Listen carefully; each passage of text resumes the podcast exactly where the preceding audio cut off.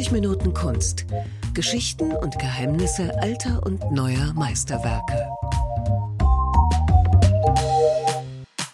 Hallo und herzlich willkommen zum Podcast 30 Minuten Kunst. Mein Name ist Jens Trocher und ich bin zu Gast im Museum für Bildende Künste Leipzig.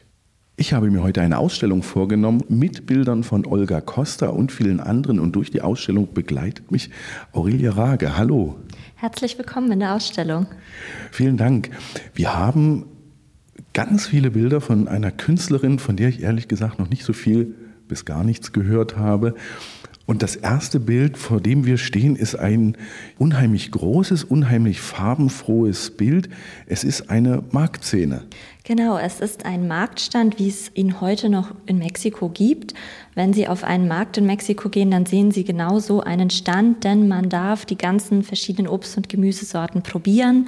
Es wird angeschnitten und genauso eine Szene sehen wir hier auch.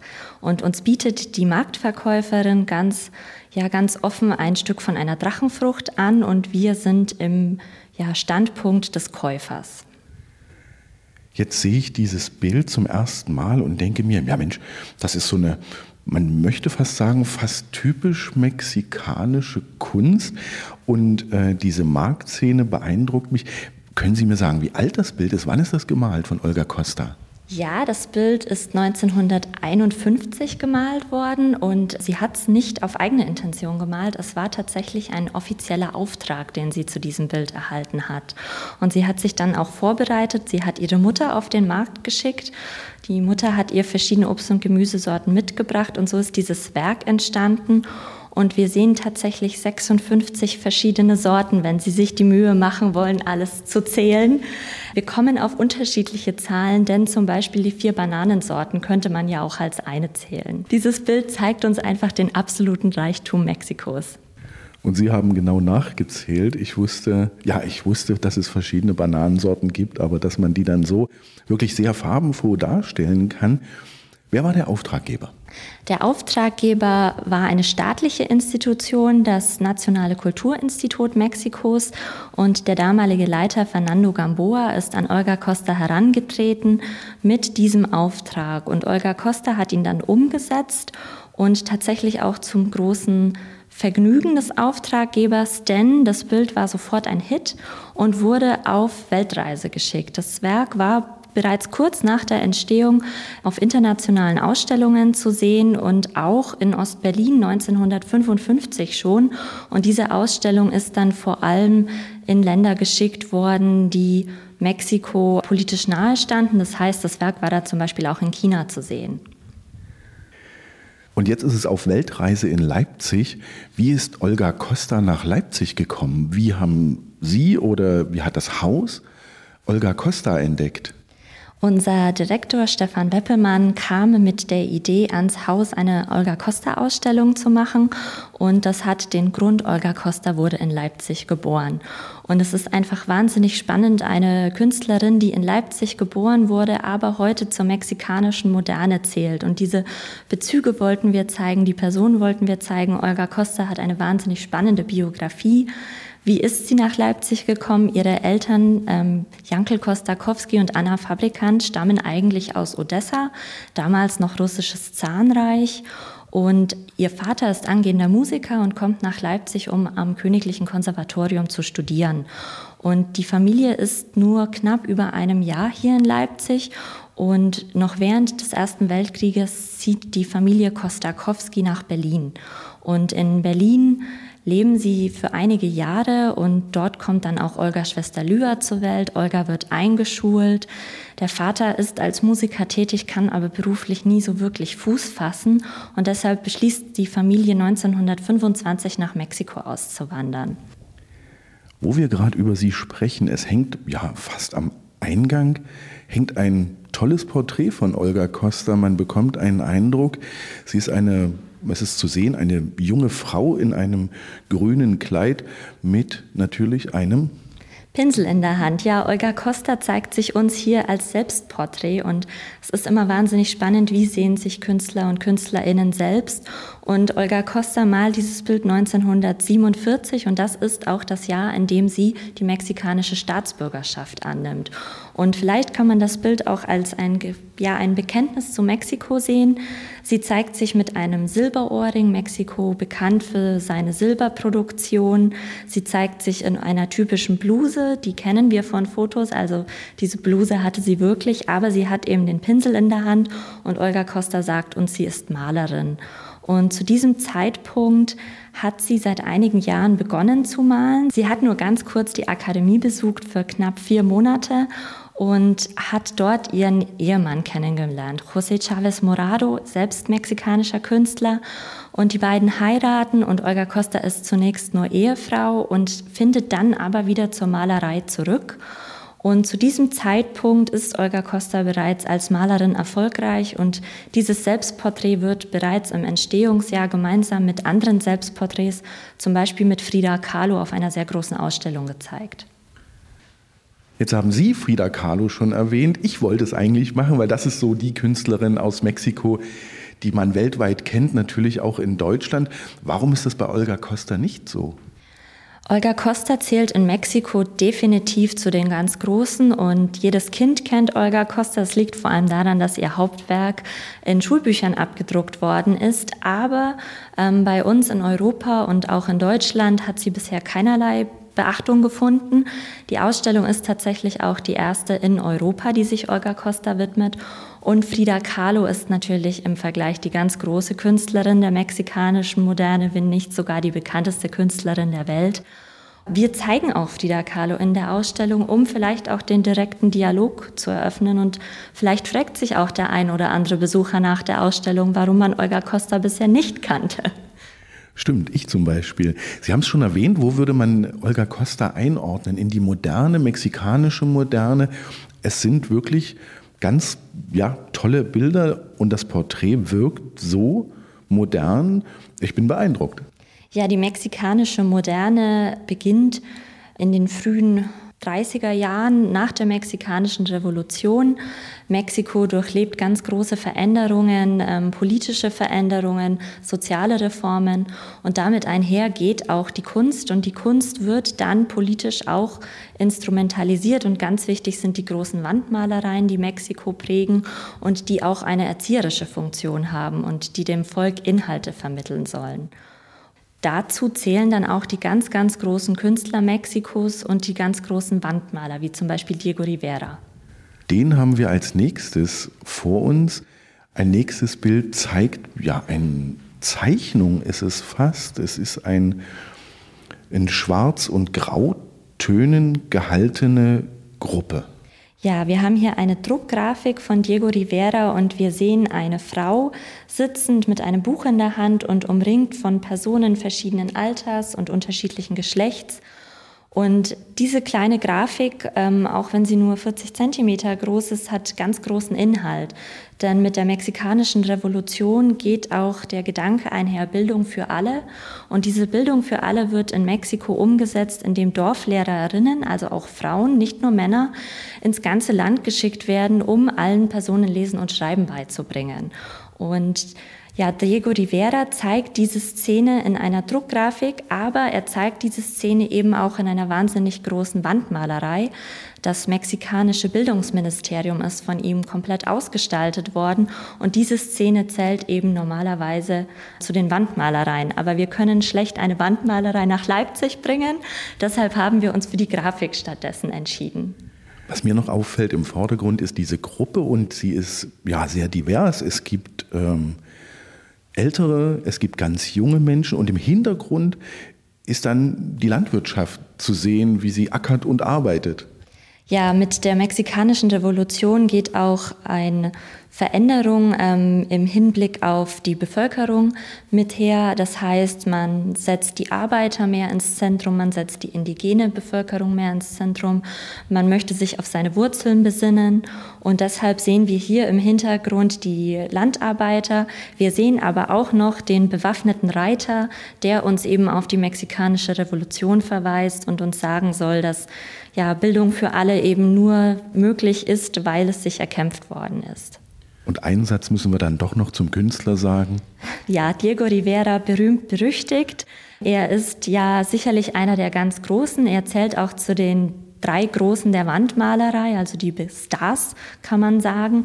Aber Diego Rivera ist persönlich als ja, Person vor allem in seiner Ehe mit Frida Kahlo bekannt und das war sicherlich eine Ehe, die feurig war, aber die auch einige Probleme mit sich gebracht hat.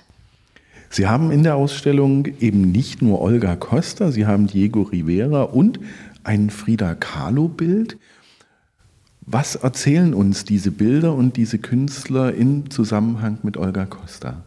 Ja, wir zeigen zwei Frida Kahlo Stillleben und wenn man den Namen Frida Kahlo hört, denken viele sicherlich zunächst an ihre Selbstporträts. Frida Kahlo ist bekannt, weil sie sich selbst inszeniert und das führt auch zu einem gewissen Kult um ihre Person. Aber während den 40er Jahren und vor allem auch während den 50er Jahren widmet sie sich auch sehr viel Stillleben und sie zeigt uns in diesem Stillleben Wassermelonen, Kokosnüsse, Orangen, also etwas, was uns Olga Costa in ihrem ja, in ihren Werken, in ihren Stillleben, aber zum Beispiel auch in der Obstverkäuferin zeigt. Und ähm, wir wollten den direkten Dialog eröffnen und dieses Werk ist spannend, da es zu einem der spätesten Werke gehört. Ähm, Frida Kahlo verstirbt wenige Jahre später und ist zu diesem Zeitpunkt schon von ihren physischen und psychischen Beschwerden gezeichnet. Dann malt sie aber so ein unbeschwertes Stillleben und wenn man ganz genau hinschaut, sieht man, dass die Kokosnüsse weinen. Und ja, da gibt es natürlich wieder verschiedene Interpretationen. Frida Kahlo steht dem Surrealismus sehr, nähe, sehr nahe. Frida Kahlo ist von ihren Beschwerden gekennzeichnet. Da kann sich der Betrachter oder die Betrachterin seine eigene Meinung bilden. Was mir aufgefallen ist in der Ausstellung, es gibt nicht nur diese beiden Bilder, dieses sehr große am Eingang, das von Frida Kahlo, es ist sehr viel Natur, es ist sehr viel Früchte des Landes, sage ich mal ganz salopp, äh, zu sehen. Was hat es damit auf sich? Die Natur ist für Mexiko wahnsinnig wichtig, aber auch für Olga Costa. Olga Costa ist ein Mensch, den es in die Natur zieht. Sie geht sehr gerne wandern. Sie liebt es, in ihrem Garten zu arbeiten. Ähm, sie sammelt Pflanzen und das zeigt sich in ihren Werken. Aber ihre Malerei zeigt uns vor allem auch eins und das ist Farbe. Und diese Farbe gibt auch die Ausstellung wieder. Und ähm, Olga Costa ja, die Werke sind sehr lebensbejahend, sehr positiv.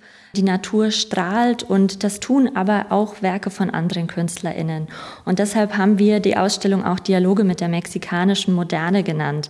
Nicht nur der Dialog zwischen Olga Costa mit den anderen Werken, sondern auch unseren Dialog mit der mexikanischen Moderne. Viele Deutsche kennen ja Mexiko fast nur aus dem Urlaub und ja, diese Kunst ist einfach ähm, eine Entdeckung, diese Malerin ist eine Entdeckung. Was ich noch toll finde, ist, Sie haben gesagt, freundlich, es ist absolut lebensfroh. Ja, die Ausstellung ähm, ist wirklich sehr lebensfroh. In diesem Zusammenhang werden wir oft gefragt, wie politisch war Olga Costa oder waren die Werke nur lebensfroh? Ihre Werke sind sehr vielschichtig, das heißt, hinter den Werken steckt oft eine Bedeutung, die man erst finden muss, über die man sich Gedanken machen muss die Besucherinnen werden vielleicht von den strahlenden Farben abgelenkt und von der ja, Vielfalt, die wir sehen können, aber dahinter steckt sehr oft mehr. Woher sind die Werke, die Sie hier versammelt haben? Wir haben mit verschiedenen Leihgebern zusammengearbeitet aus Mexiko, aber auch aus den USA und auch aus Privatsammlungen, zum Beispiel in Deutschland. Und ähm, wir hatten zwei Kooperationspartner und ganz wichtig war dabei zum Beispiel das Museum Olga Costa und Chavez Morado, denn Olga Costa und ihr Ehemann hatten sich in Guanajuato niedergelassen, einem Ort in Mexiko, und haben dort einen ehemaligen Wasserturm umgebaut in ein Künstlerrefugium.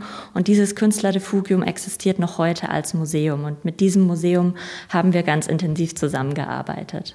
Da haben wir auch noch einen Ausflugstipp für den nächsten Mexiko-Urlaub untergebracht. Das nächste Bild ist wieder ein sehr farbenfrohes. Ich lese aber noch mal den Titel vor. Opfergabe für die Toten. Denn was so ein bisschen irritiert, ist ein Totenschädel mitten im Bild. Ja, der Totenschädel mitten im Bild wirkt vielleicht für uns als Betrachter etwas befremdlich, aber in Mexiko gehört das zum Alltag dazu. Der Totenkult ist dort enorm wichtig Und Olga Costa, wie viele andere Künstlerinnen, reflektiert einen ganz wichtigen Gedanken, die Mexikanidad. Mexikanidad bedeutet es, mexikanisch zu sein. Und was gehört zum mexikanisch sein dazu? Brauchtum, der Glaube, Religion und ganz wichtig ist der Tag der Toten. Am Tag der Toten kommen laut Volksglauben die Seelen der Verstorbenen, ja die Familienangehörigen besuchen. Und um es diesen Seelen so schön wie möglich zu machen, hat man Opfergaben und Opfertische. Und Olga Costa zeigt uns hier so einen Opfertisch.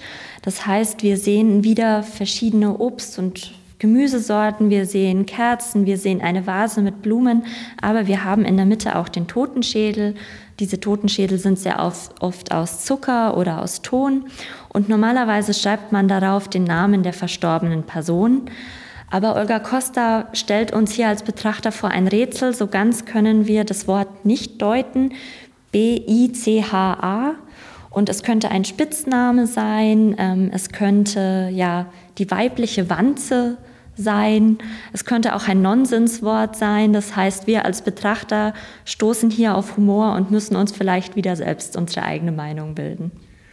Das wollte ich gerade sagen. Ich bin nicht so ein Freund von Stillleben, egal welcher Epoche, aber das finde ich ungemein witzig. Ja, Olga Costa malt sehr viele Stillleben, aber Olga Costa ist ein Mensch, der sehr gerne sammelt. Und die Objekte, die sie sammelt, finden sich auch sehr oft in den Werken wieder. Das heißt, sie hat zu diesen Objekten auch einen persönlichen Bezug. Und ich glaube, dieser persönliche Bezug, den fühlt man als Betrachter manchmal. Und Olga Costa ist auch definitiv ein Mensch mit Humor. Und diesen Humor versteckt sie auch sehr gern in ihren Kunstwerken. Sie haben gesagt, sie sammelt sehr gerne. Was hat sie gesammelt? Ja, gesammelt hat sie eigentlich alles. Um es ganz drastisch zu sagen, Olga Costa und ihr Ehemann sind sehr gerne gereist und haben von diesen Reisen alles mit nach Hause gebracht. Aber sie haben auch in ihrem Haus Blumen versammelt. Ähm, Olga Costa als leidenschaftliche Gärtnerin. Sie haben Arte Popular, also die indigene Kunst, gesammelt und sich damit beschäftigt. Ihre eigene Kunst von anderen Künstlern, aber auch Bücher, Steine, Muscheln alles, was Olga Costa und ihren Mann interessiert hat. Und das war sehr viel. Und diese Sammlungen haben sich eben in ihrem Haus erhalten, das heute ein Museum ist, aber auch in zwei weiteren Museen, denn diese Sammlungen haben Olga Costa und ihr Ehemann gespendet. Und manche von diesen Sammlungsobjekten finden sich auch in Bildern wieder. Das kann man ganz toll entdecken. Man muss es sich aufmerksam angucken. Das nächste Bild ist etwas kleinformatig und ist eine, ja, eine Grafik. Und sie ist nicht von Olga Costa. Warum ist sie in dieser Ausstellung gelandet?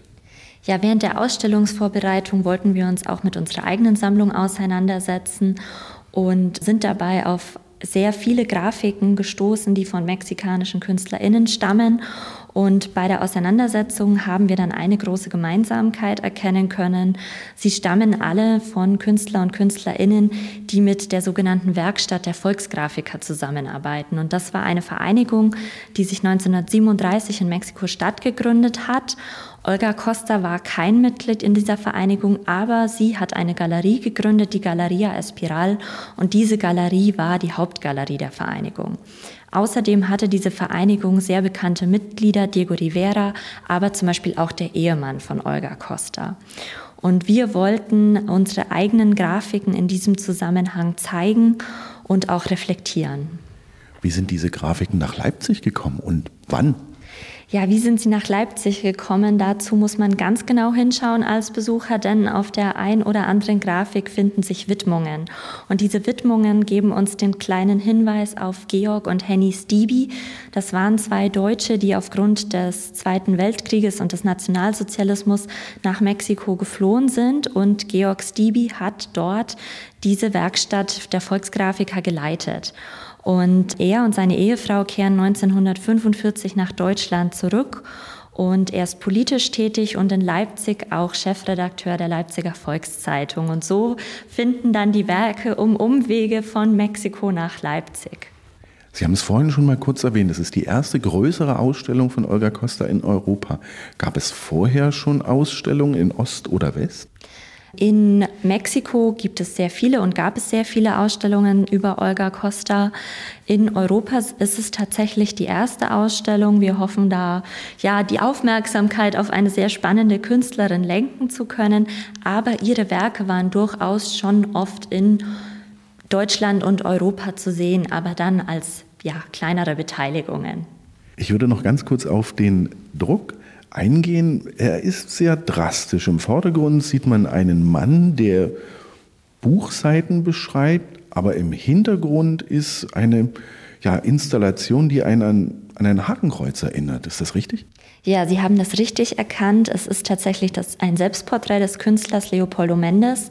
Und Leopoldo Mendes ist Teil dieser Werkstatt der Volksgrafiker. Und diese Werkstatt setzt sich sehr stark im Kampf gegen den Faschismus und gegen den Nationalsozialismus ein.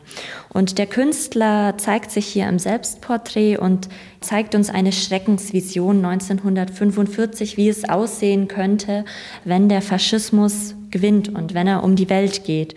Und deshalb zeigt uns der Künstler einen Adler, das ist das Wappentier Mexikos, an dieses Hakenkreuz geschlagen und zeigt uns somit eine ganz ja, eindrucksvolle Warnung sehr eindrucksvoll, sehr stimmig und in seiner, ja, auch in dieser schwarz-weißen Optik unheimlich spannend und vor allen Dingen extrem detailreich. Ja, diese Werke sind sehr detailreich und diese Künstler und Künstlerinnen wollten Botschaften vermitteln. Ziel war es, auf soziale und politische Anliegen hinzuweisen, aber sie hatten gleichzeitig einen sehr hohen künstlerischen Anspruch und das merkt man in den Werken. Und das ist auch der Grund, warum diese Gemeinschaft solche Strahlkraft entwickelt und Künstlerinnen aus der ganzen Welt nach Mexiko einwandern, um dort Mitglied zu werden. Apropos künstlerische Strahlkraft, das letzte Bild auf unserem kleinen Rundgang durch die Ausstellung in Leipzig ist ein, ich habe es jetzt schon fast ein bisschen kennen und schätzen gelernt, die Bilder von Olga Costa. Es ist ein typisches Olga Costa-Bild, oder? Ja, es ist sehr typisch, aber es ist tatsächlich in der Ausstellung auch das älteste Bild. Es ist von 1941. Da malt sie gerade erst seit ein paar Jahren.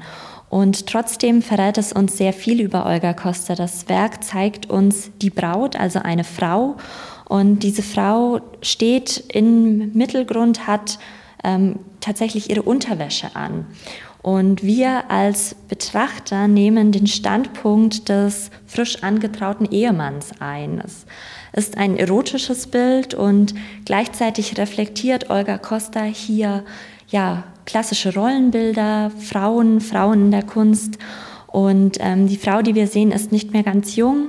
Sie ist vielleicht nicht den Schönheitsidealen entsprechend und Olga Costa ist nicht so politisch offensichtlich wie andere Künstlerinnen, aber sie setzt sich durchaus mit diesen Themen auseinander und tut das zum Beispiel in diesem Werk. Ich glaube, wenn ein Mann eine Braut gemalt hätte, sähe die etwas anders aus. Es hängen auch links und rechts noch Bilder von Frauen, die sind, wie Sie sagten, ganz normale Frauen. Ja, und zwar wichtig, Olga Costa ist eine Frau als Künstlerin und sicherlich die Frage in der Kunstgeschichte stellt sich, haben Frauen einen anderen Blick auf Frauen als Männer auf Frauen? Und dieser Frage wollten wir uns eben widmen und haben das getan, indem es eine ganze Wand voll Frauen, die Frauen malen als Kinder, als Selbstporträts, als Akt, also die ganze Bandbreite und damit aber auch Schönheitsideale reflektieren, Rollenbilder, ja, sehr vielschichtige Aspekte. Und ich habe festgestellt, der Blick ist ein anderer, wenn eine Frau malt. Definitiv, das kann man an dieser Wand gut erkennen. Ich danke Ihnen ganz herzlich für den Rundgang und bis zum 26. März kann man die fantastische Ausstellung von Bildern von Olga Costa und vielen anderen, Frida Kahlo, Diego Rivera, in Leipzig noch besuchen. Vielen Dank fürs Lauschen und bis zum nächsten Mal.